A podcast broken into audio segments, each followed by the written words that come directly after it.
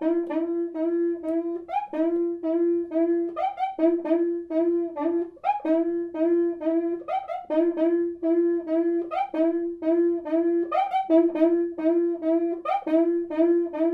foliões e sambistas de todo o Brasil. Está começando mais um podcast do Carnavalize. Eu sou Beatriz Freire. E eu sou Juliana Yamamoto. Nosso primeiro podcast a gente fez com a Skel e com o Jeff, e vocês podem conferir já nas plataformas. É um podcast que abordou sobre a arte marcial porta-bandeira, como surgiu, a função de um casal e os movimentos obrigatórios. Foi um papo muito legal e muito bom mesmo. Se vocês ainda não escutaram, vão lá e escutem, porque realmente está incrível. Nós fizemos uma série de textos é, no nosso site que foram ao ar em junho. Foram cinco textos abordando sobre arte de Messala e Porta-Bandeira, e um desses textos foi sobre análise de julgamento nas duas cidades e um comparativo. É, Para é, participar do nosso podcast, nós temos duas convidadas muito especiais, que eu vou deixar elas se apresentarem para todos vocês que estão nos prestigiando. Vivi e Dani, sejam bem-vindas e muito obrigada por aceitar o nosso convite. Obrigada, queridas. Eu que agradeço o convite. É um prazer estar com vocês, com o pessoal do Carnavalize, com a Dani, que é uma querida. É, eu trabalho com casais de Messala e Porta-Bandeira no Rio de Janeiro. No Carnaval 2020, eu trabalhei com o casal da Cubango e da Portela. Eu tenho um projeto voltado para a arte do casal de Messala e Porta-Bandeira chamado Minueto do Samba. Eu sou pesquisadora do Observatório do Carnaval e orientadora na área de corpo, dança e movimento. E, e também Sou formada em Educação Física pelo FRJ e, e mestre em Artes pela UERJ, sempre pesquisando Messale Porta-Bandeira. E é um... a Daniela Renzo. É um grande prazer estar aqui hoje, principalmente por estar junto aqui com a minha amiga Vivi. Vivi, que é nossa mestra né, em todos os sentidos. E eu sou apresentadora e preparadora de casais de mestre sala e porta-bandeira aqui de São Paulo. Tenho alguns casais no Rio também, né? Acabei me aventurando aí por outras cidades, tem no Rio, tem no Rio Grande do Sul, agora mesmo no Uruguai, também tem um casal lá. E além desse trabalho de preparação com os casais aqui em São Paulo, eu sou coordenadora de cursos da MESP-BESP, que é a Associação dos Mestres Sala, Porta-Bandeiras e Estandartes do Estado de São Paulo. A minha formação acadêmica é em artes cênicas, teatro e dança, também fiz música, fiz pedagogia, uh, fiz a minha licenciatura pela Unesp, Universidade Estadual Paulista, e também fiz a minha pós-graduação em linguagens da arte, uh, também pensando nessa questão da dança. E é isso, minha vida é essa, essa loucura, nossa vida é o casal, a gente trabalha com casal porque realmente gosta, porque realmente ama, e eu espero contribuir aqui um pouquinho para vocês conhecerem a nossa arte. Essa apresentação maravilhosa, Vivi e Dani, é um prazer estar com vocês aqui hoje. Então, a gente vai passar hoje sobre muitos pontos do julgamento do Rio, de São Paulo, da análise dos manuais dos julgadores. Vamos falar sobre o que eles gostam de ver, sobre o que eles não querem ver no casal também. E acho que a gente pode estar falando um pouquinho sobre o Rio de Janeiro, né? O manual do Rio de... É um manual um pouquinho mais é, sucinto, não tem grandes restrições, não é tão aprofundado quanto o de São Paulo, e abre umas brechinhas assim que a gente é, tem que pontuar, é importante por umas considerações mais próprio grau de subjetividade que já está dentro do exercício natural de um jurado, ainda que ele seja guiado por um livro, por um manual. E assim a gente também cria algumas é, tradições que não estão expressas dentro desse manual, mas que é algo que não pode faltar ali aos olhos de quem está avaliando o casal.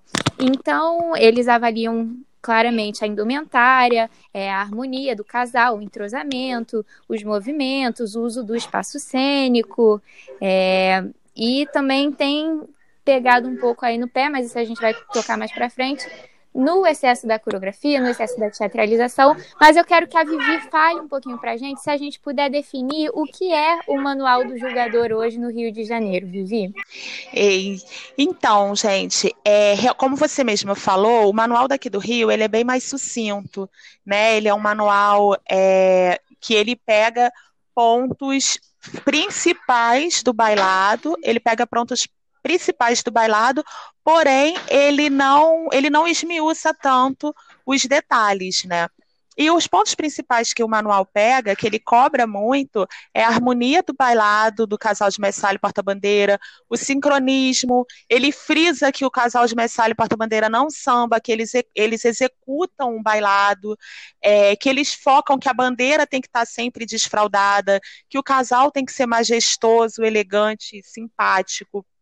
É, um outro ponto também a indumentária aqui no Rio, ela é julgada pelo casal de mestre sala e porta-bandeira, não só quanto à sua funcionalidade, mas ele também é julgado quanto às suas formas, aos seus acabamentos, quanto ao impacto, vamos dizer assim, que essa fantasia causa pela sua beleza, né? Então, assim, é muito comum aqui no Rio a gente ver às vezes um casal perder ponto por conta do comprimento da saia, porque como a saia fica curta às vezes, o, o jurado considera que aquilo é deselegante, né? Tá muito curta. Então, eu acredito que esses são os pontos principais, vamos dizer assim, resumidamente falando, do nosso do nosso manual aqui no Rio. E eles pedem também, mesmo pedindo que, os, que execute os meneios e mesuras, os giros, né, que são próprios do bailado do casal, eles falam também que para que tenha criatividade dentro desse mesmo processo. Perfeito, Vivi. Você foi bem didática quanto à explicação do jogador no Rio de Janeiro. E até no, no, texto a gente abordou que o manual do jogador no Rio ele é mais sucinto, mais simplório. Diferente do manual de jogador de São Paulo, que você pode conferir no site da Liga, está disponível lá. E o manual do jogador em São Paulo, ele é bem é, detalhado, com vários pontos, né, é, bem específico. E ele e está presente no módulo dança e há três pontos de avaliação técnica desse quesito. O primeiro deles é o entrosamento do casal e seus movimentos obrigatórios, é, a finalização dos movimentos que entrou esse ano no julgamento, a postura do casal é, e também a integridade das fantasias. E a gente pode perceber que em São Paulo o julgamento ele é mais engessado. Quando a gente lê as justificativas, é, os jurados só apontam, ó, o casal não conseguiu, não, teve uma boa finalização dos movimentos, perde, um, perde 0,1 uhum. décimo. Já no Rio, há, há uma justificativa com mais opinião dos, dos jurados, eles realmente apontam o que pode melhorar, o que faltou em cada casal. Já em São Paulo, eles só realmente apontam o que tá no manual o que tira o que tira os décimos. E Dani, eu queria que você explicasse pra gente um pouquinho sobre esse manual do jogador em São Paulo, né? O que os jurados querem ver num casal, né? E a sua opinião sobre essa questão do engessamento do quesito aqui na cidade. Nossa, a Juliana, nossa aluna da MESP BESP, arrasou agora na explicação, né, do quesito, adorei. Bom, é, realmente a nossa redação a redação do critério de julgamento de São Paulo, ela é diferente da do Rio, sim. É, a nossa redação é um pouco mais complexa, ela acaba sendo um pouco mais detalhada nesse sentido, né? A preocupação do, do manual aqui é realmente pedir para que os jurados prestem atenção nos fundamentos das, da dança do casal. Então, a principal preocupação é ver como esse casal se apresenta na sua individualidade enquanto função de mestre-sala e função de porta-bandeira, além da integração do casal durante o bailado. Uh, o manual também pede que o jogador preste atenção na dança durante todo o espaço. Então, o casal ele é julgado não apenas na frente da cabine de julgamento, mas o casal é julgado durante toda a pista. O casal tem que dançar do começo ao final do desfile e ele é julgado durante é, a apresentação dentro do campo de visão do jurado. Então, para vocês é, entenderem um pouquinho, pode ser que durante a apresentação para uma torre, uh, esse casal pode estar sendo avaliado já por uma segunda torre ao mesmo tempo, se tiver dentro desse campo de visão.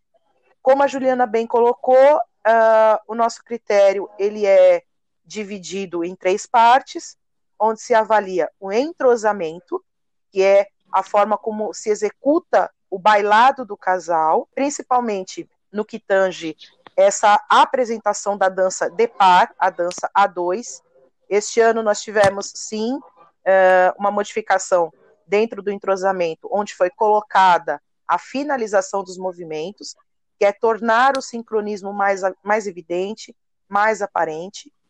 Uh, o segundo ponto do critério é postura, onde o jurado deve prestar atenção na forma como se apresenta o pavilhão, na forma como se conduz o pavilhão, e a integridade das fantasias, o terceiro tópico, uh, onde o jurado vai avaliar se houve alguma quebra, se houve perda de uma parte considerável, se a fantasia está rasgada, se caiu algum plumeiro. Aí nós avaliamos uh, pontos que acabam ferindo o visual daquela fantasia. É, é um pouco diferente do Rio, né? É, então a gente só vê se realmente, só se pune, na verdade, só se desconta a nota se realmente houve perda, se houve alguma, algum incidente com essa fantasia ao longo do desfile. Agora, é, particularmente, a gente acabou procurando essa forma, esse formato de critério mais detalhado para sair de uma subjetividade então, nós temos um desconto da nota feito através de parâmetros. É, dentro desses parâmetros, você acaba despontuando em erros que são leves até erros que são considerados como gravíssimos, né? Então, são falhas leves, médias, graves e gravíssimas. E aí, a partir desse ponto, a gente tem alguns décimos que podem ser tirado. Sobre essa questão do engessamento, até eu sou um pouquinho polêmica quando eu falo sobre isso. Uh, se nós formos analisar o formato, sim, o formato ele acaba sendo um pouco engessado, porque você tem uma tabela, você tem que seguir esse rigor, né, um rigor técnico de desconto é, muito rígido, é uma, uma rigidez muito grande. Agora, quando a gente pensa no engessamento em relação à dança, Aí eu já sou um pouquinho contra, porque o critério pede que o casal se apresente minimamente dentro do que a tradição pede. Agora, a dança, ela pode ser livre da mesma forma, cada casal tem o seu jeito, cada casal tem o seu estilo, e cada casal vai colocar o seu DNA ali no seu bailado. Então, a essência da dança não pode ser perdida em detrimento a um critério de julgamento. Então, nesse ponto, eu, eu sou contra que o critério ingessa a dança de um casal. Mas é o meu ponto de vista, né?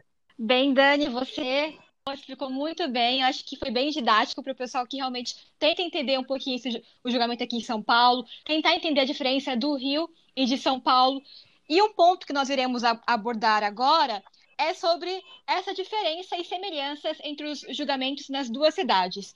Lá no Rio, os casais eles se apresentam em frente a uma cabine de jurados, eles fazem aquela apresentação durante uma passada inteira do samba, ou até uma passada e meia do samba, realizam a apresentação, depois que finalizam, a segunda apresentação é na segunda cabine, e assim sucessivamente. Já em São Paulo, os casais têm que evoluir durante toda a pista. E além disso, é, na questão do manual, o manual do Rio, como ele é mais sucinto, mais simples, isso, isso faz com que os jurados consigam expandir sua análise acerca da dança do casal, conseguirem exprimir suas opiniões nas justificativas e abordar alguns pontos que às vezes até não é citado no julgamento, mas que influencia na dança de um casal.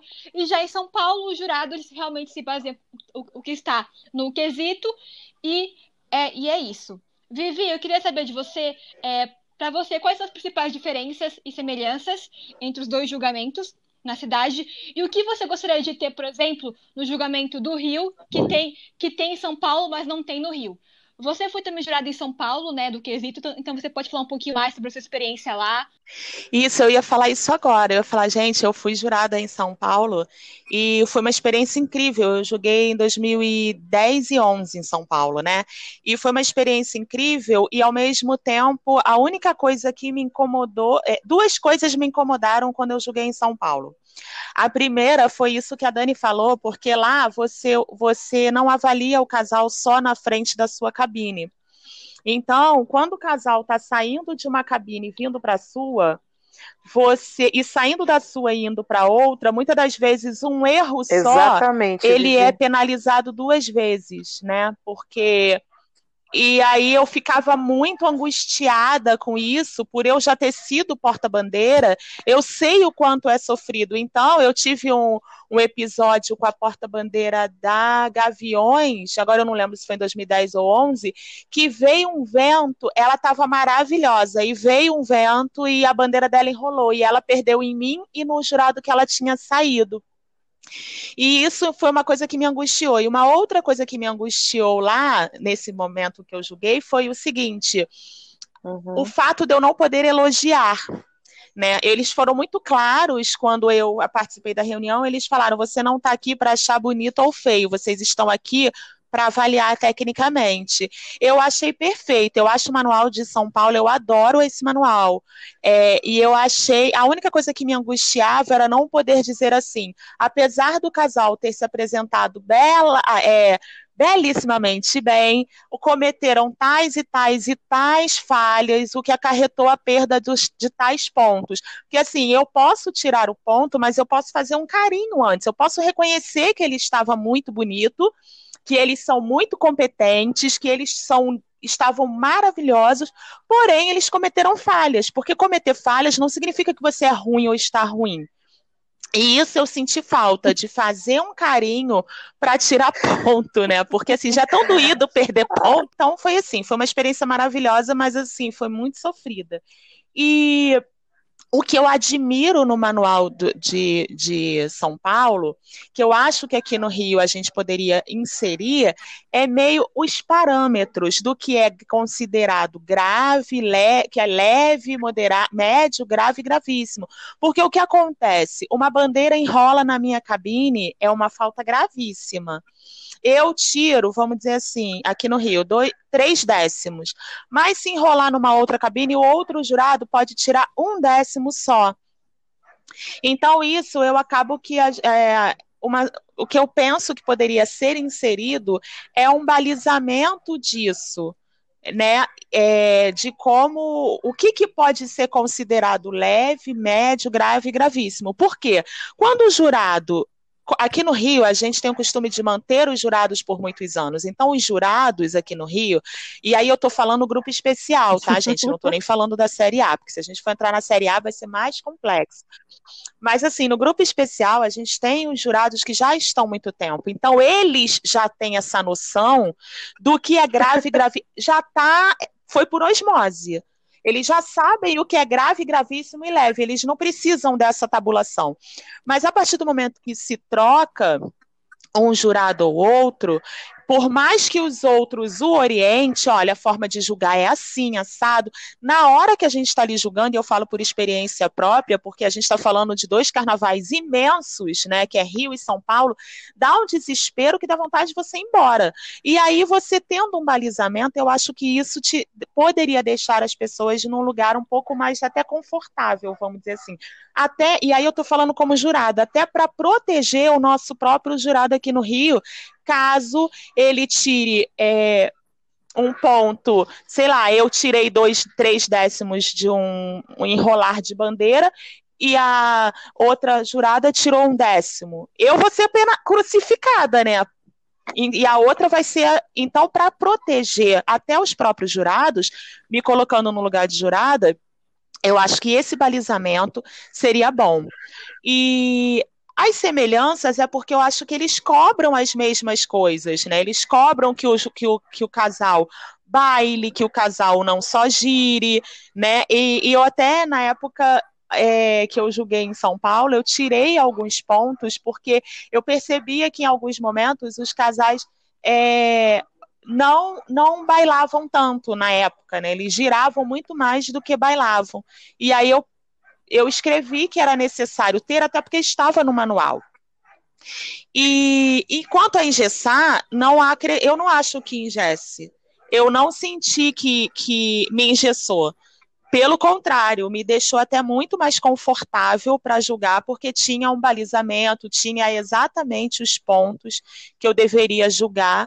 E era meu segundo ano, né? Eu julguei a primeira vez em 2009. Então, assim, para mim, enquanto jurada, foi muito bom. O que realmente me deixou angustiada foi eu não poder, é, eu não poder elogiar, mesmo que fosse para tirar ponto, e eu não eu ter que julgar eles no percurso, ele, sabendo que eles poderiam perder ponto nas duas cabines. Bia, antes de você passar para Dani, eu só queria finalizar o que a Vivi falou, que eu, eu acho que isso é muito forte no quesito nessa repórter bandeira e que talvez em São Paulo com essa separação de falhas é, leves, médias, graves e gravíssimas, é que querendo ou não a dança é subjetiva da, na questão de, por exemplo, um bailado leve, elegante para um jurado pode ser para um jurado no caso, no caso do Rio, se o, uma coreografia teve um, um, momento né, da coreografia que a, a, a porta-bandeira não, não parecia tá elegante ou leve, ele tirou 0,2 décimos e outro tirou, tirou só 0,1. Qual que é o parâmetro que eles, que eles usaram? Porque, para mim, o que pode ser elegante, para outro jurado talvez não seja. E talvez isso em São Paulo, com essa divisão das, das falhas, não faz com que abra tanto essa subjetividade que tem dentro da dança, né? Então, exatamente isso. Porque quando você tem um balizamento, você começa. É, você Foi até o que eu falei. Você fala assim, bom. Se uma enrolar a bandeira é gravíssimo e ali eu tenho que tirar três décimos, vamos dizer assim, é uma falta gravíssima, é, se enrolar a bandeira em qualquer cabine, é men são menos três décimos. E se a porta-bandeira, é, enfim, errou o encontro de mão, faltou o sincronismo no casal, tá ali que é uma falta é, grave. Ah, eu já sei que a falta grave, eu vou tirar, sei lá, dois décimos. Entendeu? Então, assim, quando você na verdade seria gravíssimo 4, né? Grave, não sei se é assim, não sei como é que, que tá. Mas quando você tem esse balizamento, faz com que você tenha menos discrepância na hora de você tirar a nota. Né, por um determinado, por uma determinada falha do, do, do, do, do casal, vamos dizer assim. Então, eu acho que realmente isso você, esse balizamento seria bom tanto para o casal quanto para o próprio jurado, porque aí você entende exatamente onde o, quais erros você pode vir a cometer e quais as pontuações que você pode vir a perder, e no caso do jurado, quais as pontuações que ele pode, é, que ele deveria tirar. E eu vou passar para Dani para a gente fazer o caminho inverso agora, para Dani falar um pouquinho sobre o julgamento e falar do manual, na verdade, né? o que você importaria do Rio para São Paulo, se assim pudesse? Fazer o caminho inverso aí da Vivi, essa troca. Então, Bia, é, como eu coloquei antes, né? É, a gente tem essa questão do decréscimo da nota, é, se pontuando, pensando nessas falhas leves, médias, graves e gravíssimas. Uh, e essas falhas, também eu quero deixar claro aqui, que essas falhas elas têm pontuações de acordo com o número de vezes em que elas foram ocorridas, né? Então, um erro leve é, é um, uma, um ponto de ocorrência. Uma falha considerada média foi feita em dois pontos de ocorrência. Uma falha grave foi feita em três pontos de ocorrência. E uma falha gravíssima em quatro pontos de ocorrência. Então, aí a partir disso, você começa a pensar nos décimos. E esses décimos são tirados dentro daqueles três tópicos que eu falei, de entrosamento, postura e integridade. É, e aí você varia de acordo com a quantidade de falhas.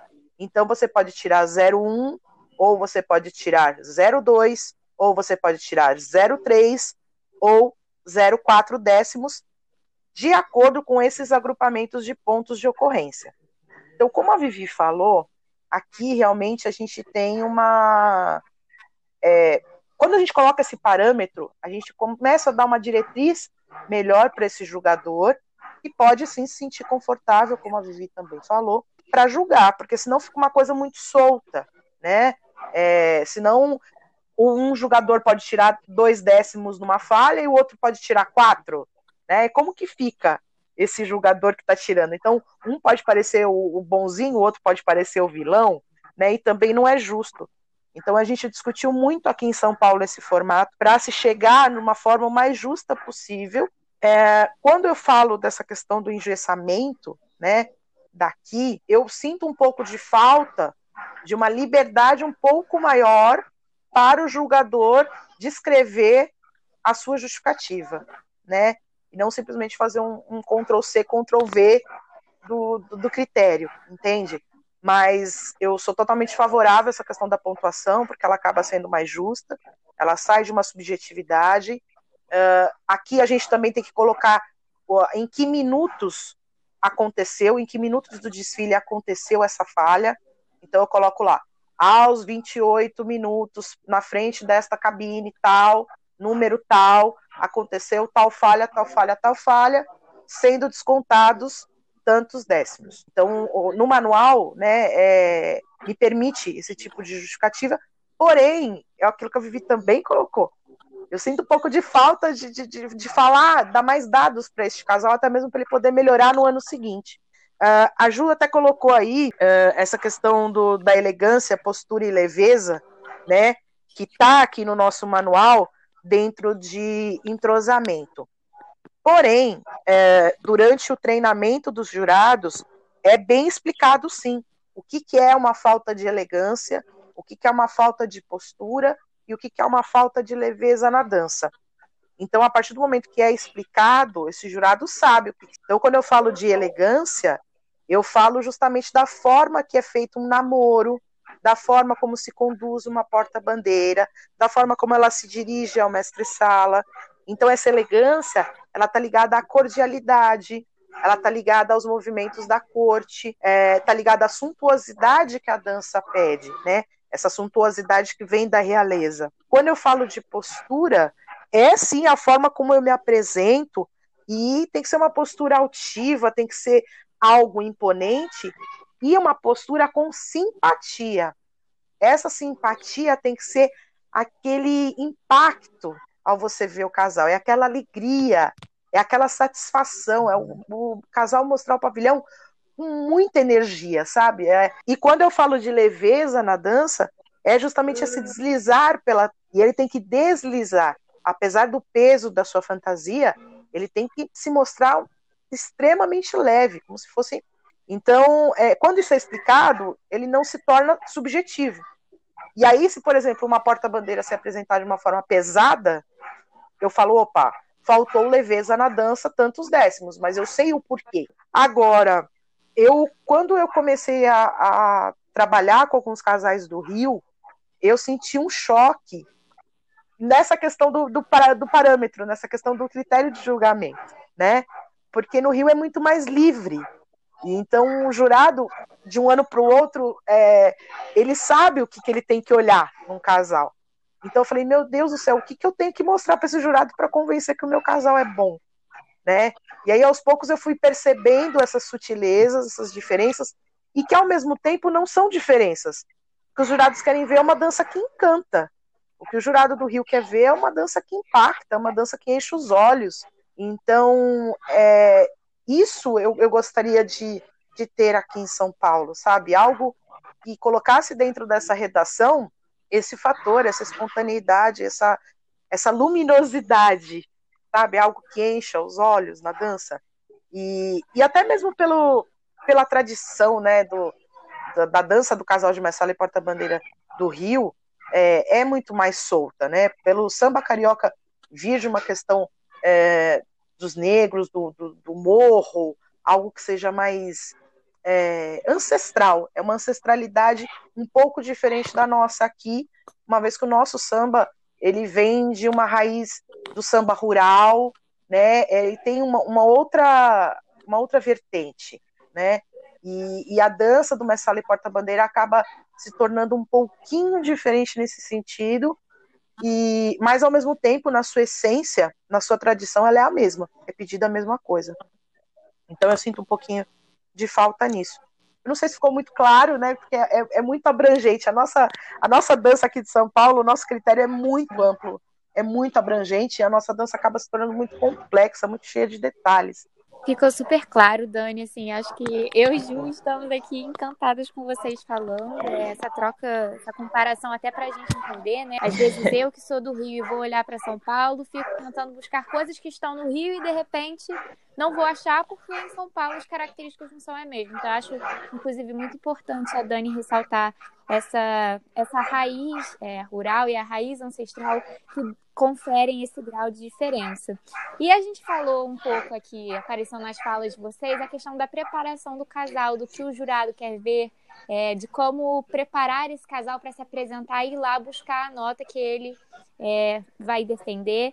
E aí eu quero perguntar a você, Vivi, quero que você fale um pouquinho mais sobre essa sua rotina, sobre a experiência de, de da preparação dos seus casais, é, o que que você tem em mente, que você sabe que o seu jura, que o jurado os quatro ou cinco agora, como foram no, no último ano, para quem os seus casais vão dançar, o que, que eles querem ver, qual é a importância de se trabalhar em cima da justificativa do ano anterior para esses casais é, poderem é, reparar os, os, os, os, erros que tiveram nas apresentações. Eu queria que você dividisse isso um pouquinho com a gente.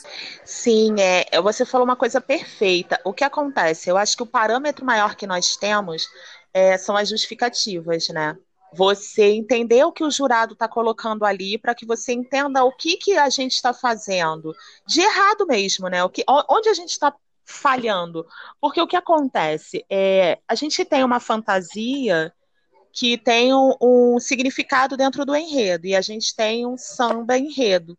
Então é muito comum a gente querer aproveitar momentos do samba e a gente querer aproveitar aquela personagem que a gente, além de ser a personagem do Messali Porta-Bandeira, a gente ser aquela personagem é, do que a fantasia está representando. Então, quando a gente, quando tem um carnaval onde, é, como eu faço, né?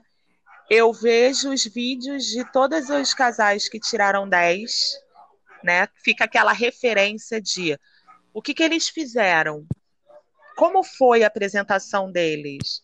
E o que mais me encanta é perceber que não tem uma fórmula, porque cada casal que tira 40, vamos dizer assim, ou que tira as notas máximas, eles não dançam iguais uns aos, outros, porque cada um tem a sua característica de dança. Então, isso me, eu faço sempre isso. Eu vejo os vídeos de quem tirou 10 pego as justificativas daqueles casais que não tiraram a nota máxima e leio cada justificativa para poder é, entender o que, que o jurado está querendo, o que, qual foi o, as principais falhas que ele percebeu. E, principalmente, eu pego as justificativas do casal que eu estou trabalhando para que a gente possa entender onde foram as falhas, para que a gente venha a fazer o, os detalhes, né? Fazer os reparos, vamos dizer assim. Então, e essa preparação, ela é, ela é extremamente, vamos dizer, minuciosa, porque cada ano é um ano. Né? Você ser 40 um ano não significa que você vai ser 40 o outro ano. Porque é uma nova fantasia, é uma no, um novo enredo, é um novo samba enredo, então é um novo personagem que você incorpora. E aí você precisa de estudo. Você precisa estudar é, o seu enredo, o que você representa, e principalmente focar para que você não perca a essência do bailado. Né? Então, se você perceber, se a gente perceber, os jurados aqui no Rio, eles dizem assim: olha só, você está exagerando na, na, na teatralização. Olha só, cara, carnavalesco, você pegou pesado demais na fantasia. Cuidado para não descaracterizar o bailado. Olha, mas sala, cuidado, você não está finalizando os seus movimentos. Então, e, e aí eu já estou dizendo aqui, mais ou menos, que eu acho que é o, é o próximo tópico nosso. Então, assim, o próprio, o próprio a própria justificativa, ela vai dizendo, e se você pegar as justificativas desse ano, você vai ver que eles pontuam essas coisas. O que parece, é, o que eu entendi das justificativas desse ano foi o quê? Precisa ter um equilíbrio entre a inovação e a criatividade que é pedida, porém você tem que achar um ponto de equilíbrio para que você também não faça com que essa inovação e essa criatividade, seja em que âmbito for, na construção coreográfica ou até mesmo na sua própria indumentária, isso não se sobreponha à essência do bailado, para que aquele bailado não se, se é, descaracterize e vire uma outra coisa. Então, é, hoje o que eu percebo que os jurados pedem para a gente é assim: olha, é, vocês são maravilhosos, porém, não deixe que a teatralização em excesso, a inovação em excesso, sobreponha a característica do bailado do casal de mestre Sala e porta-bandeira, que é esse namoro, que é essa, esses riscados que vocês têm, que são esses giros que você tem. E eu acho que o ponto principal de tudo isso, porque eles também deixam claro isso, é que a técnica não sobreponha também a emoção, porque foi o que a Dani falou muito bem. O que os jurados querem, eles querem se sentir encantados, eles querem acima de um braço perfeito ou um giro perfeito, eles querem se como se, se eles quisessem estar se sentindo ali em cena dançando junto. A gente precisa conseguir equilibrar criatividade, inovação com a característica do bailado e a emoção óbvio, um, um movimento bem executado.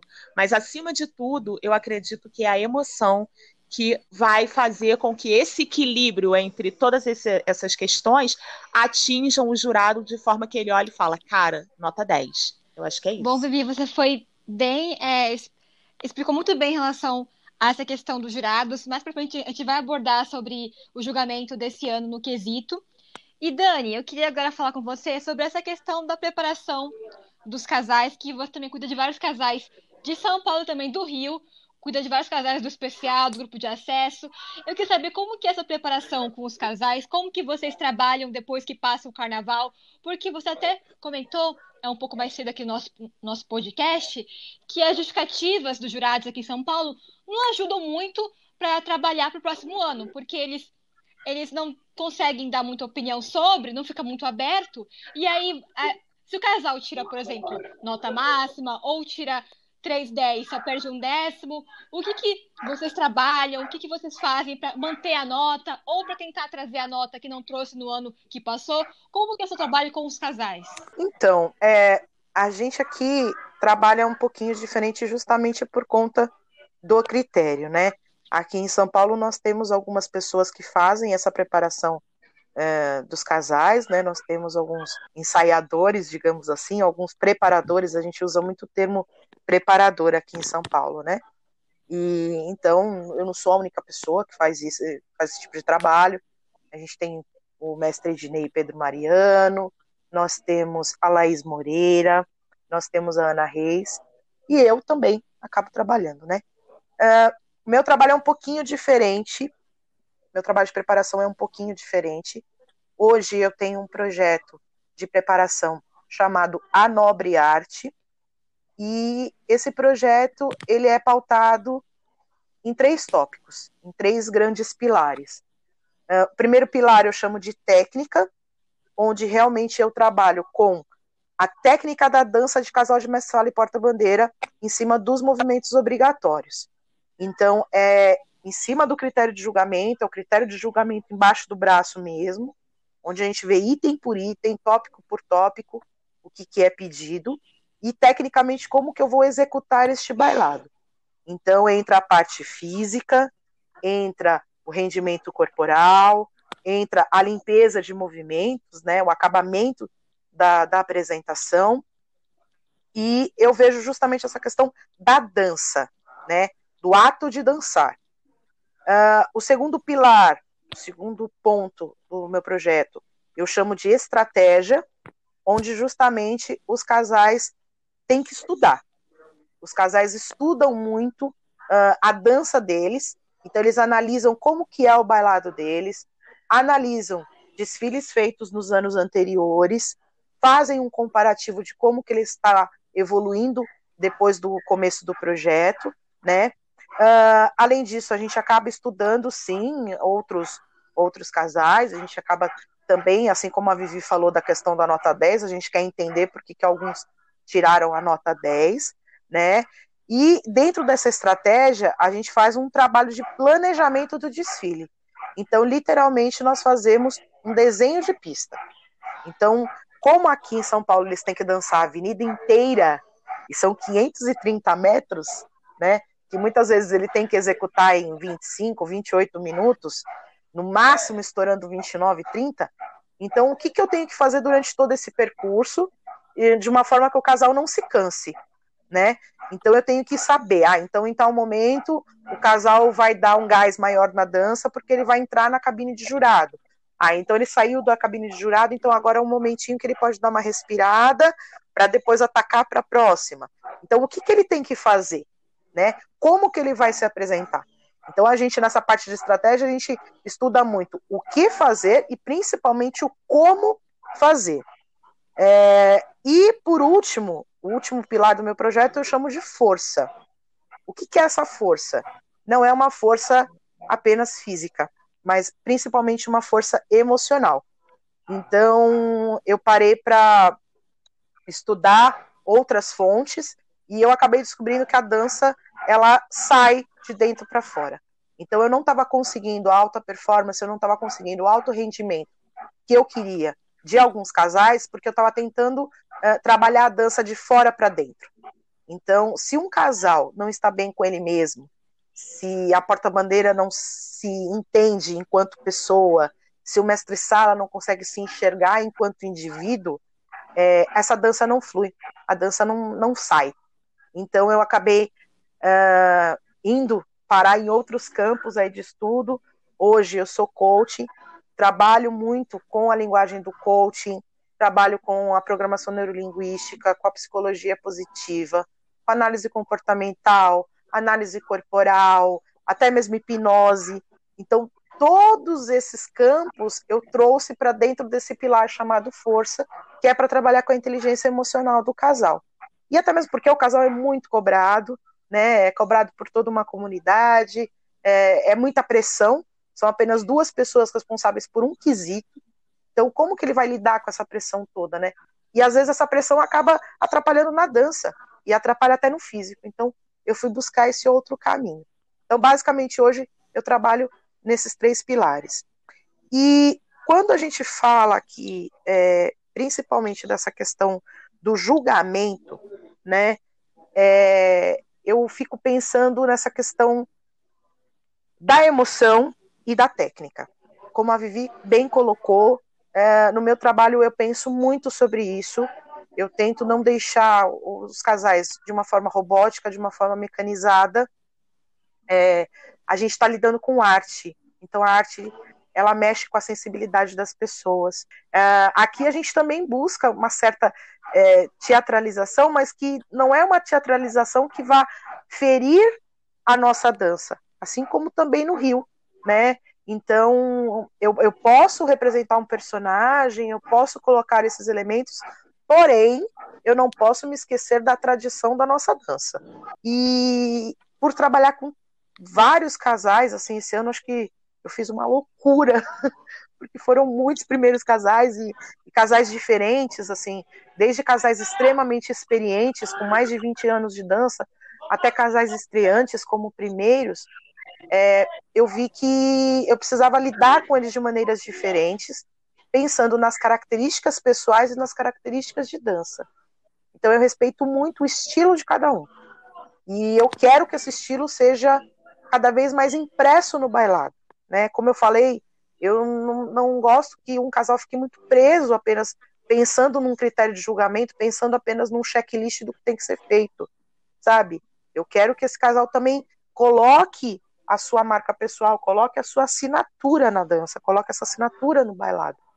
Então, basicamente, eu trabalho desta forma e, e penso muito sobre isso. E quando a gente fala de é, do julgar, né, de como que a gente se prepara para ser julgado, eu também eu procuro nas reuniões de jurado prestar muita atenção em cada dado que eles dão. Para quem não sabe, aqui em São Paulo, é, os casais e um representante de cada escola é, podem acompanhar o treinamento de um jurado. Então, os jurados ficam numa sala, né? Eles têm um treinamento com um grupo que, pelo menos até o ano agora de 2020, foi desta forma, né? É, tem um treinamento com um grupo científico da Liga da, das Escolas de Samba. Este grupo faz a preparação deles, é dada uma palestra para eles. É, eles têm também recursos de audiovisual, então é passado um vídeo para eles também. E eles analisam o critério.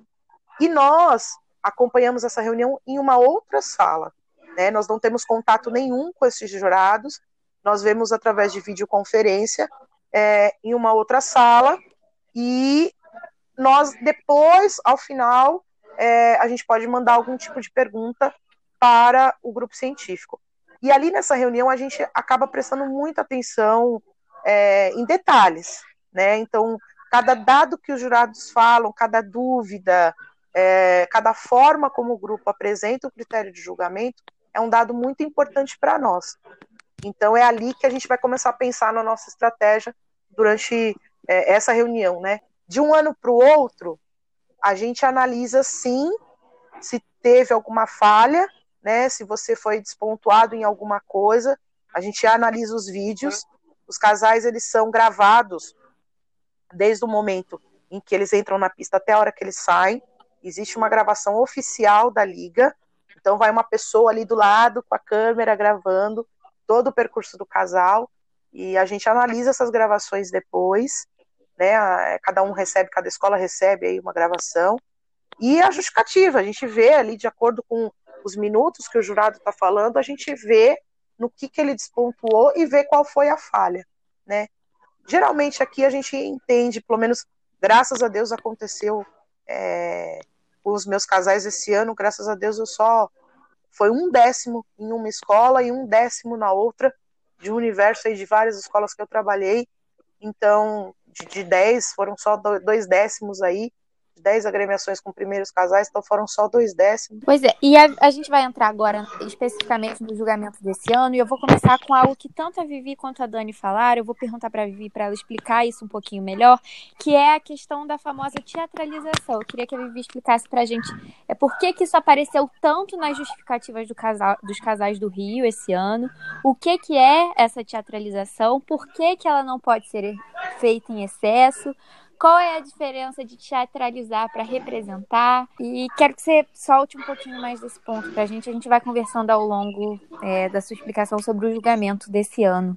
Bom, o que acontece é a, o, quando a gente recebe o, o, a fantasia, né, vamos dizer assim, o desenho da fantasia, é, o carnavalesco ele idealiza lá o enredo e ele faz uma indumentária para o casal é, ter um, um, um, vamos dizer assim, ele tem um significado, ele tem um sentido. A fantasia dele representa alguma coisa dentro do enredo. E, e você, enquanto casal, né, quer aproveitar esses elementos para que você possa fazer uma, vamos dizer assim, chegar a um grau de excelência de apresentação da sua apresentação. Porém, é, o que acaba acontecendo é o seguinte: quando você teatraliza, você está interpretando, vamos dizer assim, a personagem.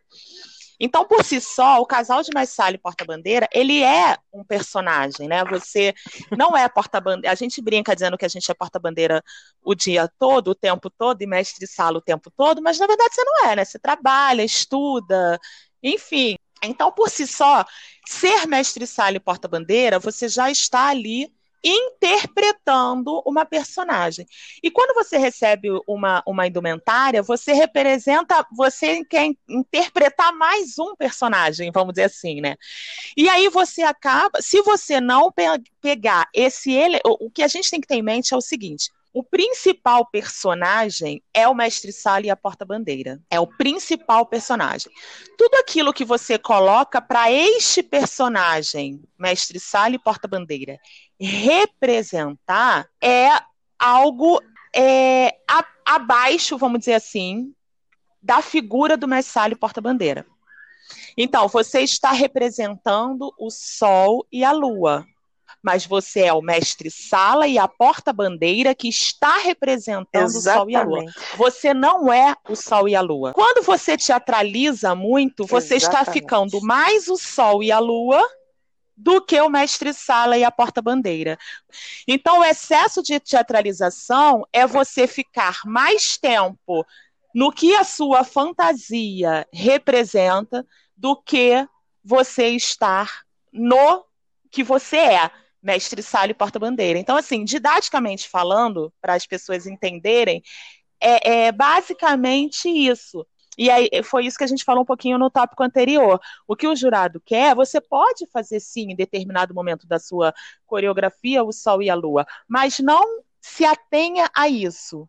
Você não pode esquecer que acima do sol e a lua está Nossa, o Vivi, e a maravilhoso isso que você falou, porque é, a gente tem muita preocupação aqui em São Paulo com isso, sabe? E eu, por vir da, dessa área teatral, eu fico pensando muito como que eu vou fazer com que o meu casal encante o público sem teatralizar demais, sem ser uhum. over, sabe? Sem sabe quando você fica aquela coisa muito over, Sim. muito caricata, micagem. Então aqui eu, ah, aqui Sim. vira e mexe eu falo, gente, tá, tá muita micagem, Sim. parou, não dá.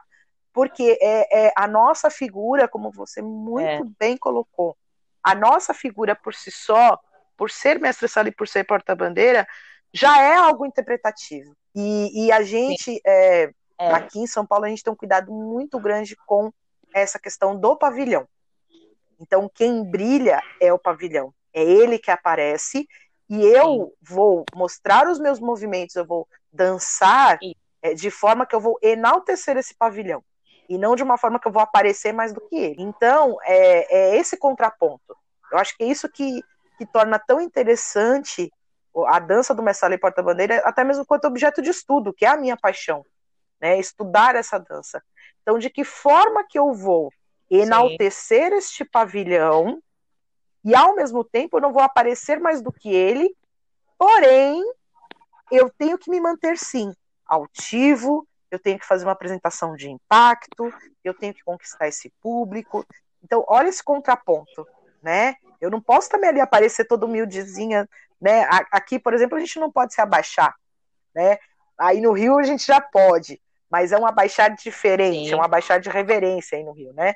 Aqui nem isso a gente pode, a gente pode nem curvar a cabeça. Então, é, de que forma que eu vou fazer isso, né?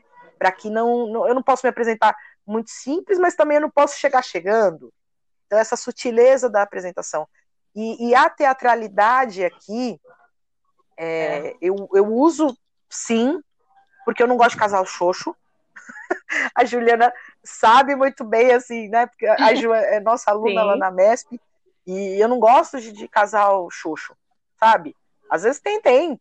Pode acontecer sim, vocês podem ver dentro dos vários casais que eu trabalho, pode ter casal sim que não tá alcançando essa excelência no sentido da, da máscara, no sentido do teatralizar.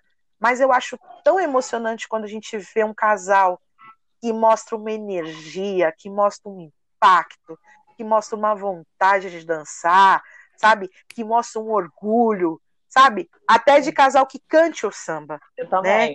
Porque eu acho que o, ato de cantar já te dá uma, uma energia, já te dá um, um quê, entendeu? Lógico, tem, tem outros que falam assim, ah, eu não consigo, ou eu dou risada ou eu canto. Ok, Sim. tudo bem. Mas é, eu acho que essa forma de eu cantar, eu tô ali mostrando toda, toda a minha satisfação de estar ocupando aquele lugar, de estar ocupando aquele papel. Então eu acho que é isso é o teatralizar. Agora também tem uma questão, Vi, que é, eu vi muito presente no Rio é, sobre enredos, né? É, a gente teve alguns, alguns casais no Rio que exploraram muito bem essa questão do, da representatividade dentro de um enredo, né? Eu estou aqui para representar o quê? Então, eu estou aqui Sim. porque eu sou tal e tal, mas eu vou trazer elementos deste personagem na minha dança, né? Eu vou trazer dados Sim. deste personagem à minha Sim. dança. Então, por alguns momentos, eu faço menções a este enredo dentro de um desenho coreográfico. Eu acho que isso é, isso é muito mágico, é muito encantador é, aqui em São Paulo, alguns enredos nos permitiram isso também, Sim. mas a gente fica um pouco mais, mais tímido, um pouco mais contido. E aqui tem essa situação que a gente tem que dançar se deslocando, né? Essa dança em, em deslocamento é, é, é, terrível, porque a gente fica é. pensando. Então a gente tem que pensar aqui em formas de se deslocar ocupar a pista como um todo, porque o casal não pode só dançar na faixa amarela, que a gente fala, faixa amarela é só o centro da pista, então ele não pode ficar só no meio da pista, ele tem que ocupar aquele espaço, se Sim. deslocando, interpretando e sem deixar de perder os elementos cruciais da dança. Então, olha o quanto que é complexo. Então, às vezes a gente não consegue explorar algumas coisas que no Rio é, nos permitem, né? Eu, nossa, é, teve, um, teve um ano assim que, que acho que o ano passado para mim ficou muito marcante isso, assim, né? É, acompanhando alguns casais, acompanhando o ensaio de alguns casais, é, na, na, Alegria da Zona Sul, que eu tive com a, com a Thaís e com o Diego, é, tive também com, com a Gleice e o Renan. Então eu falei assim, nossa, eles podem interpretar tal parte do samba, que maravilhoso isso, sabe? Às vezes eu quero fazer isso aqui, mas eu não consigo. Então, eu acho que é mais nesse sentido, assim, pessoal, é essa coisa do, do, do impacto. Aqui eu, eu gosto de trabalhar com coisas que impactem. E não só apenas a cabine, para encerrar minha fala, não apenas a cabine. Eu me preocupo muito com o que vai ser feito entre as cabines para o público. Porque eu acho que a plateia, quando vê um casal e bate palma, a arquibancada, quando você para para apresentar o pavilhão e, e a arquibancada bate palma, aquilo é tão maravilhoso, é tão mágico, quando o público é, olha com cara de satisfação para aquele pavilhão reverencia aquele pavilhão. Então, acho que é, todos esses elementos acabam sendo catárticos, sabe? Eu acho que tudo isso faz parte.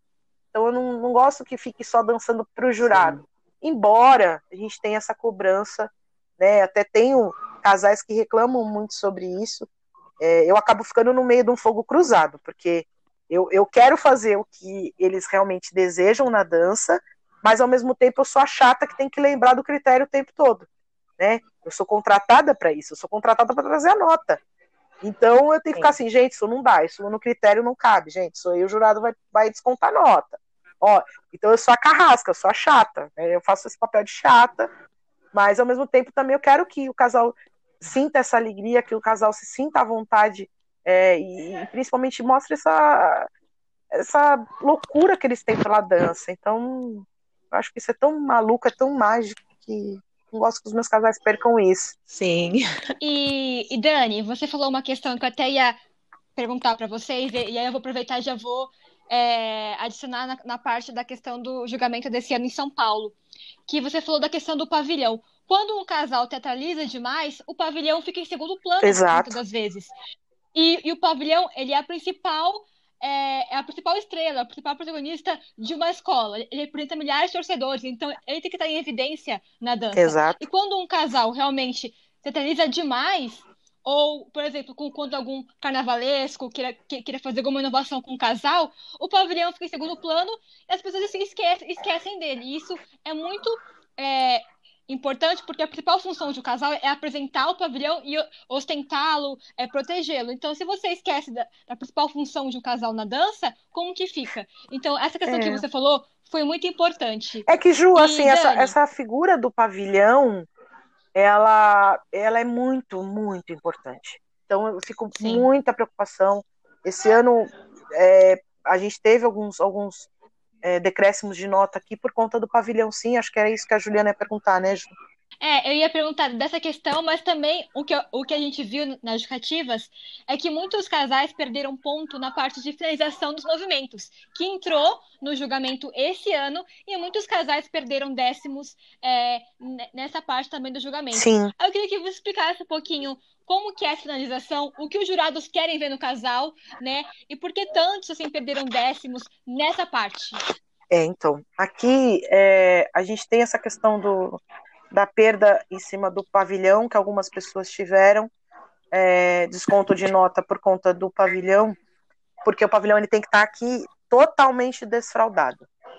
Ele não pode, no momento do giro da porta-bandeira, é, a ponta do pavilhão ela não pode ficar dobrada. Então, assim, é, uma ponta dobrada de uma maneira sutil, ok. Agora, se esta ponta dobra de maneira que vá até o símbolo, por exemplo, então já é descontada a nota. Se enrolar, pior ainda, né? Se enrolar, senta, chora, porque já era. Então, é, o enrolar no próprio mastro, né, que a gente diz, ou se a porta-bandeira no momento do giro, o pavilhão forma um cone, então eu não estou vendo o símbolo daquela escola, então a função não se cumpriu, que é mostrar o símbolo, né? Então, alguns casais foram despontuados nesse sentido. É que a gente tem um problema muito sério na EMB, que é o vento.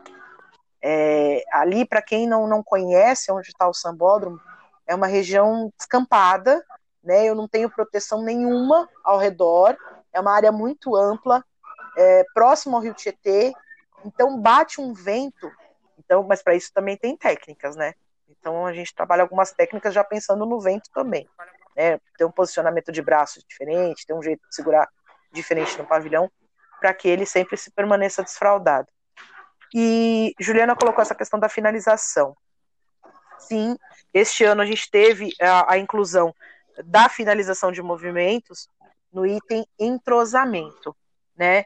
É, na verdade, essa finalização ela torna o sincronismo do casal mais evidente. Então, o casal óbvio ele tem que estar sincronizado. Os movimentos deles, é, dos dois, devem estar sincronizados. E agora a forma como eu mostro essa, essa sincronização, ela deve ser bem acabada. Então você pode ler finalização como acabamento, é, como principalmente o jeito como se terminam os movimentos, plasticamente falando. Então, ok, eu vou parar junto com a minha porta-bandeira, vou parar junto, mas eu não posso parar de qualquer jeito. Então, a minha mão está muito mole, meu braço está largado, é, como que eu vou parar, né? Como que cada movimento meu é acabado? Então, é, é, é esse acabamento. Então, ah, no momento de um, ou então, no momento de um cortejo, ou no momento de um giro, né? É, a gente tem essa questão da finalização dos movimentos, principalmente se pensando no acabamento de cada um dos movimentos obrigatórios. Pensando de que forma que eu vou fazer cada um dos meus movimentos obrigatórios de modo mais aparente, de modo mais bem acabado, e eu fazendo isso, eu torno o meu sincronismo ainda mais evidente. Então foi nesse sentido, e infelizmente a gente teve sim alguns casais que perderam nota por conta disso. Bom, maravilha, gente. E eu vou perguntar para Vivi só mais um, vamos falar sobre mais um ponto aqui do, da dança dos casais no Rio, que hoje, você me corrige se eu estiver errado, mas a gente fala muito que a dança evoluiu, apesar de manter muito da sua tradição, você não, o casal não, não consegue mais chegar à frente de uma cabine de jurado e dançar solto sem o mínimo de é, vamos burocratizar aqui, um roteiro para aquela dança, uma coreografia, de ter ensaiado aquilo, de saber o que. Ele não permite tanto aquele jogo do improviso, é, o lançamento do, da imprevisibilidade, da combinação ao acaso, dos movimentos. Então, para isso, os casais hoje, desde um tempo, você me corrija se eu estiver errada de novo, mas acho que foi a Giovana que conversou com o. É, a, a, sistematizar melhor essa ideia de uma coreografia e hoje você tem essa preparação dos casais pensando na letra do samba, é, na indumentária deles, como a gente falou, para combinar aquela questão da representação. É, e também de algo que você falou no início, que eu queria que você explorasse melhor, que é a criatividade. É, do uso mesmo do espaço cênico. Eu também vejo que isso aparece muitas vezes nas justificativas dos jurados dizendo que faltou, é, faltou criatividade, é, faltou um uso melhor do espaço. Tem a questão também da coreografia muito marcada, da coreografia é, pouco acentuada. Eu queria que você falasse um pouquinho melhor entre essa comparação desses estilos de coreografia, da dança mais solta, da dança mais marcada e desse uso do, da, da pista da Sapucaí como espaço cênico de apresentação para esses casais. Sim, é, bom, eu estava prestando atenção em tudo. Antes de eu falar sobre isso, eu estava prestando atenção sobre essas, é, a questão da finalização. Aqui no Rio, como a gente já falou, o manual ele não tem essas especificações, né? Mas a gente, pela justificativa, a gente percebe onde estão sendo os principais erros. E aqui no Rio, esse ano foi cobrado muito essa questão das finalizações também nas próprias justificativas, dizendo que a, é, teve porque é, não, o, o mestre Sala não finalizou o movimento. Então, assim, quando não tem essa finalização, realmente uhum. compromete tanto no encontro, vamos dizer assim, no sincronismo do casal, quanto compromete a elegância, quanto uhum. compromete é, o desenho cênico. Então, tudo fica comprometido quando essa finalização não é bem executada, né? E aqui no Rio, por coincidência, esse ano Sim. também muitos casais Sim. perderam ponto por finalização de movimento. É, e falando um pouco disso, que, que você me perguntou, Bia, sobre o, é, essa questão coreográfica, né? O, não, não, não sei te precisar, mas não, não acho que tenha sido tenha começado com Marquinhos e Giovana, não. Eu, isso veio num processo. Se eu não me engano, né, não, não quero ser leviana, mas se eu não me engano, Babi já começava um, um ensaio de, né, de sim. alguma coisa. Sim, Lucinha sim. já faz coreografia por trazer essa né, há muitos anos. Então, esse foi o processo, não sei te pontuar exatamente é, com quem começou. Eu acho que talvez tenha sido um período, né? que começou em determinado período. É, porque quando vem para o sambódromo, né, em 84, a construção do sambódromo já trouxe muita, muita é, novidade, vamos dizer assim. E também tem um pouco de preconceito com a palavra evolução. Porque quando a gente fala evolução, parece que a gente diz que o que os casais antigos faziam era involuído, vamos dizer assim. E na verdade é só uma transformação que está acontecendo, né? Ah, modernização, não, não, é transformação, é mudança. Porque a gente sofre influências externas, a gente sofre uma série de influências no nosso bailado. Então, a gente, vamos dizer que não é nem uma evolução, nem uma modernidade, é uma transformação. São as mudanças que ocorrem. E o que você falou de hoje em dia um casal ele não vai mais é, para frente da cabine é muito raro, eu acho que quase impossível a gente encontrar hoje um casal que realmente não tenha um, um repertório de movimento ensaiado para que ele chegue na frente da cabine e apresente algo, né, até porque, quando você tem uma coreografia, você minimiza, entre aspas, né, a possibilidade de você errar o encontro de mão, porque você sabe que no momento X do samba você vai parar. Ou aqui, porque aqui no Rio a gente tem o hábito de coreografar em cima da letra do samba, né? Porque como os casais é, agora vêm atrás da comissão de frente, então a gente sabe exatamente quando a comissão de frente sai, exatamente quando o casal entra. É, acontece sim, por mais que a gente ensaie muito, a gente tenha todo esse cuidado, acontece sim de às vezes o casal não conseguir entrar Nossa. exatamente no momento em que ele ensaiou. E aí tem às vezes um pequeno impre... improviso, porque às vezes acontece um problema no tripé da comissão, alguma coisa, né? Você não vai poder esperar mais uma passada de samba, senão você atrasa toda uma escola. Então você às vezes entra, assim, já aconteceu comigo é, na série A da gente não entrar no tempo da música e o casal ter que improvisar um pequeno trecho para depois entrar na coreografia.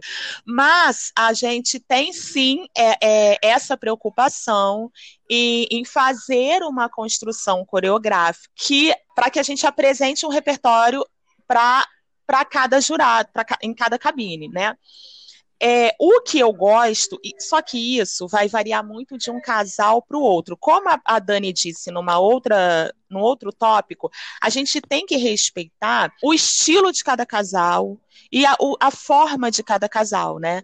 Então, assim, quando você. É, eu gosto de coreografar, eu gosto de coreografar, assim, você tem um momento que. A, a Dani é do teatro, ela vai entender o que eu vou dizer. Quando você está num. É, numa peça de teatro que você está falando fazendo a sua fala para o seu jurado, eh, para o seu companheiro Sim. cena, você tem a deixa. Você pode mudar toda a frase, mas a deixa você não pode é, é. deixar literalmente de dar para o seu colega. Então, qual seria a deixa? Bom, eu tenho que falar: Nossa, Dani, como você está bonita! Para Dani me responder. Então, a minha deixa para Dani é bonita. O que eu vou falar antes, se eu não falar, nossa, Dani, como você está bonita, eu vou falar, nossa, Dani, maravilhosamente bonita. Ela vai saber, ela falou bonita, é a hora de eu falar a minha fala. Então é mais ou menos isso o casal de Messiah e Porta-Bandeira. Eles têm uma frase musical. Um exemplo, a porta-bandeira vai girar e o mestre Sala vai riscar. E aí tem o momento da palavra X do samba em que eles vão parar e vão se encontrar. Então, você tem um repertório de movimento que você pode até improvisar, porque, por exemplo, eu não tenho costume de Sim. coreografar o riscado do dele, meu mestre sala. Ele vai fazer o riscado dele, é livre. Ele pode fazer um riscado diferente em cada cabine, mas ele não pode deixar de finalizar o riscado dele naquela palavra X, porque a porta-bandeira dele vai estar girando, e ela vai parar nesse momento X. Quando a dança é de improviso, ele conduz, ela olha para ele e ele conduz. Sempre dá certo. Se eu estou dançando com meu mestre sala, olhando para ele e ele me conduz literalmente, não tem como dar errado. Porém, como hoje o espetáculo virou é muito competitivo, os casais se profissionalizaram. Então, contar com essa condução e esse imprevisto é, fica muito. Ele traz uma certa insegurança. E como a Dani mesmo disse, a gente, como preparador e como ensaiador, a gente trabalha várias questões, inclusive a emocional. Então, no momento de adrenalina, no momento de muita cobrança, muita pressão, a sua escola está é, tá sendo cotada para ganhar ou está sendo cotada para descer, você sabe que a sua pontuação é crucial para você ou ganhar o carnaval ou não deixar a sua escola, ajudar a sua escola a não descer. Você, com essa pressão toda, muitas das vezes. É, você pode Nossa. não ter um controle emocional para conseguir executar é. aquilo em, em, com improviso. Então, o que, que você faz? Você tendo já um, um, um, repertório montado, isso te traz menos inquietação. Eu tenho uma boa fantasia, eu tenho uma boa relação com o meu mestre-sala, eu tenho é, pessoas que eu amo ao meu lado e uma boa coreografia, bem decorada, bem trabalhada, eu já amenizo uma série de possibilidades de imprevistos, como vento, por exemplo, como um chão que pode ter caído alguma coisa, como, enfim, inúmeras inúmeros outros imprevistos. Então, hoje em dia, como você bem colocou, a gente é, é praticamente impossível, pelo menos no grupo especial e na série A, você ter um casal que não vá para o desfile com uma coreografia muito bem é, preparada Vi, e muito eu bem acho ensaiada. que isso que você colocou é muito importante, porque eu não vejo, pelo menos hoje, essa questão de se tirar uma coreografia, porque não dá. É, eu acho que esse roteiro tem que existir sim. É, como a gente está lidando com a dança, o ato de dançar em arte é, já é uma linguagem, né? é uma forma de se falar. A dança como um todo, não só a dança de Marcelo e Porta-Bandeira, mas o ato de dançar é comunicar, é dizer algo a alguém então eu tenho uma linguagem a ser explorada. Lógico é. que a dança ela não é coreografada a avenida toda, mas existem combinados, existem marcações. Eu gosto de falar marcações. Eu tenho marcações que eu tenho que executar.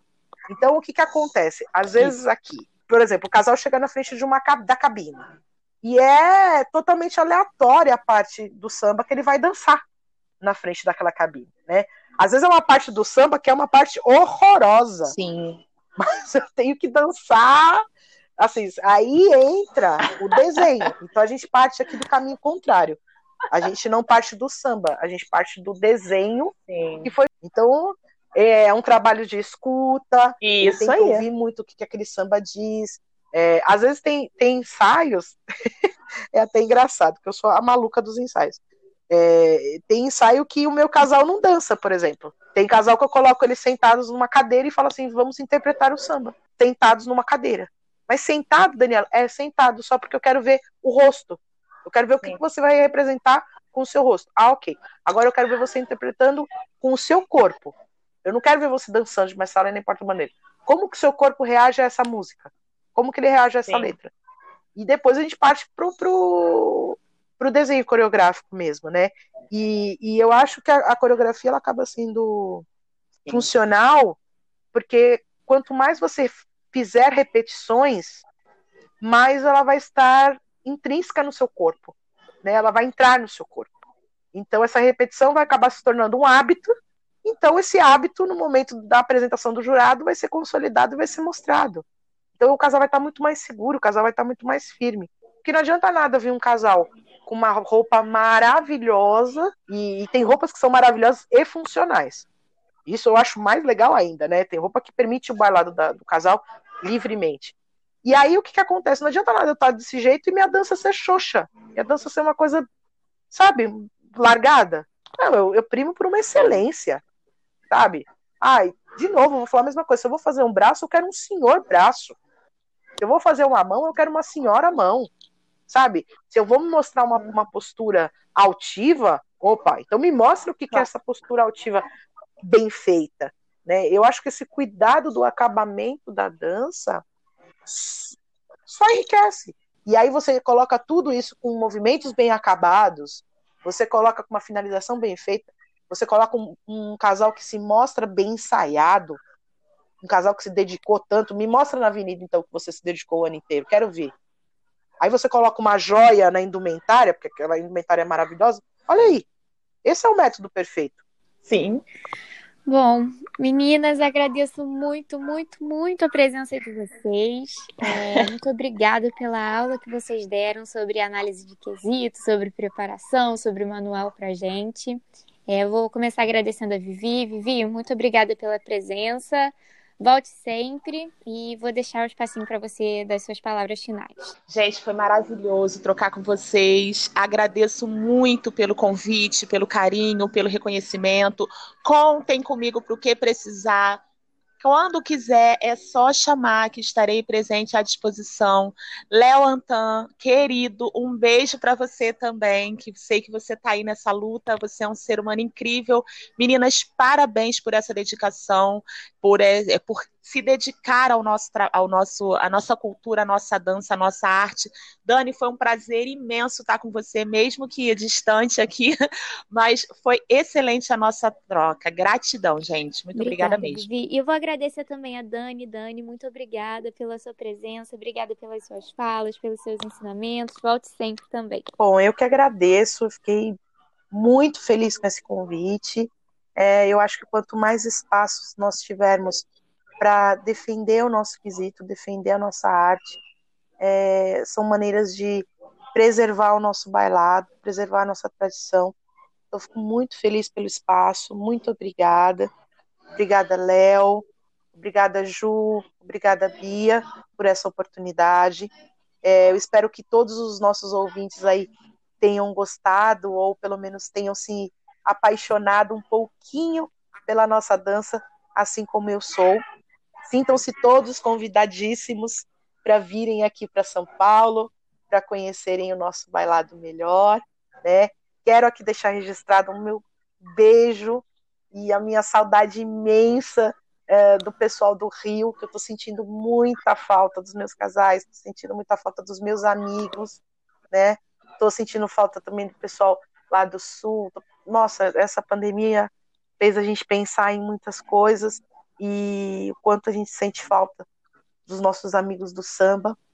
Vivi, quando falaram que eu ia fazer com você, eu fiquei super feliz, principalmente por gostar tanto de você, você sabe o carinho que eu tenho. É, você é uma excelente profissional, uma das melhores profissionais que nós temos na nossa arte. É assim, todo o meu carinho, todo o meu respeito. E é isso. Bom, gente, muito obrigada, muito obrigada mesmo de coração. Eu vou agradecer também a Ju pela companhia em mais uma condução, pelos aprendizados, pela comunicação em mais um episódio do podcast. E vou dar o um espacinho para a Ju também falar, fazer as considerações sobre a presença da Dani e da Vivi. Foi um prazer estar aqui com vocês. Foi como a Bia falou, foi uma aula. A gente acabou aprendendo muito com vocês duas, adquirindo mais conhecimento sobre essa arte, sobre essa dança que a gente tanto ama, que a gente tanto admira, que, que a gente sempre gosta de aprender um pouco mais. Dani, Vivi, foi um prazer tê-las conosco. Aprendemos muito com vocês e esperamos que mais pessoas possam ouvir esse podcast e aprender ainda mais sobre essa linda arte. É isso aí. Então, semana que vem a gente finaliza com o último podcast dessa temporada e a gente vai falar sobre a nova geração das porta-bandeiras do Carnaval do Rio e de São Paulo. Continuem carnavalizando conosco e um beijo. Até a próxima semana.